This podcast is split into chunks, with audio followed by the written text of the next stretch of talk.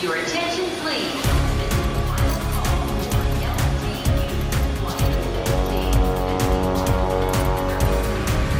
A hora dos portugueses. Nesta mesma sala, onde em maio de 2018 foi inaugurada a Cátedra Eduardo Lourenço, o Departamento de Estudos Portugueses e Brasileiros da Universidade d'Aix-Marseille festejou 50 anos de existência. É uma ocasião para poder reencontrar os antigos e os novos professores e estudantes para ter essa troca de gerações e de culturas, porque há também uh, estudantes de vários lugares do mundo, como Brasil, Senegal e Portugal, principalmente. Uh, eu estive aqui a estudar nos anos 90. Uh, tive aqui a minha, não é licenciatura, acho que a licença, a em francês, mas uh, não aproveitei o facto de fazer os estudos para a minha profissão e as minhas atividades económicas, uh, mas, no entanto, isso serve e serve sempre, desde que estou em relação com pessoal que fala português, que venha do Brasil, da África ou quer que seja, eh, é bom.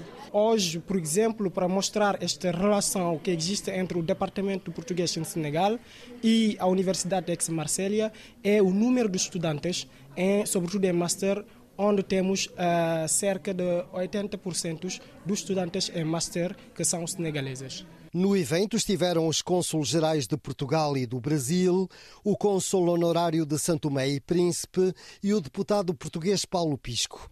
E todos realçaram as fortes relações históricas entre Portugal e o sul da França mas há uma razão que ultrapassa a história, que é uma, ou seja, é virada para o futuro.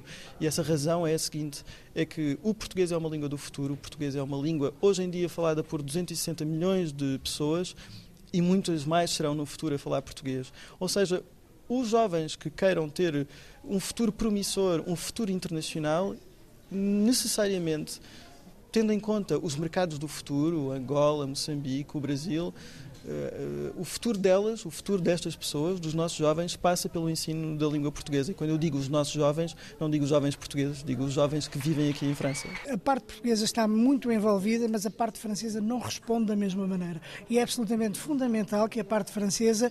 Uh, deixe de ter estas resistências, que seja mais diligente para que os compromissos e as orientações que politicamente foram estabelecidas que possam efetivamente ganhar realidade no terreno. Claro, há aqui um trabalho político e um trabalho diplomático que é necessário ser feito, mas depois eu acho que há também um trabalho de toda a sociedade civil, da comunidade, da comunidade académica, de todos para fazermos a valorização da língua portuguesa. Nós não temos visibilidade não temos visibilidade suficiente. E uh, a visibilidade ela só se pode adquirir com eventos de comunicação. Porque não é na nossa sala de aula, uh, nós podemos formar gerações de estudantes, mas uma sala de aula nunca vai dar a conhecer uma disciplina, fora os estudantes que nós formamos. O mundo mudou a universidade mudou e nós temos, ao mesmo tempo, o dever de formar e de dar a saber que formamos uh, e de informar sobre o que fazemos. O momento de conversa entre antigos alunos e os alunos atuais até chegou a ser emocionante e todos realçaram o trabalho da diretora do departamento, Ernestina Carreira. A professora Ernestina é um coração, é o coração da língua portuguesa aqui em EX. A professora Ernestina é com o trabalho dela, com a dedicação dela, com, com toda a sua coragem, a coragem que ela diariamente põe na, num combate, muitas vezes uh, a favor de, do plurilinguismo da língua portuguesa, uh, que ela se sente bem. E nota-se que quando ela está a falar sobre a língua portuguesa, sobre o departamento, sobre as dificuldades, mas mesmo e sobre os sucessos, especialmente, uh, que ela ganha uma segunda vida. Eu diria que que é onde ela está melhor, é aqui na universidade. O departamento tem uma licenciatura em língua portuguesa, ensina português enquanto matéria opcional e tem um mestrado especializado em turismo. A procura é devida às, às, escolhas de orientação que temos vindo a fazer há 10 anos, isto é, de profissionalização do, do mestrado, com a engenharia de viagem, a aplicação dos saberes a uma prática turística uh, e que, de facto, uh, nos permite hoje de integrar praticamente a 100% os estudantes formados. E como acontece nas festas de aniversário, houve gastronomia portuguesa e música brasileira.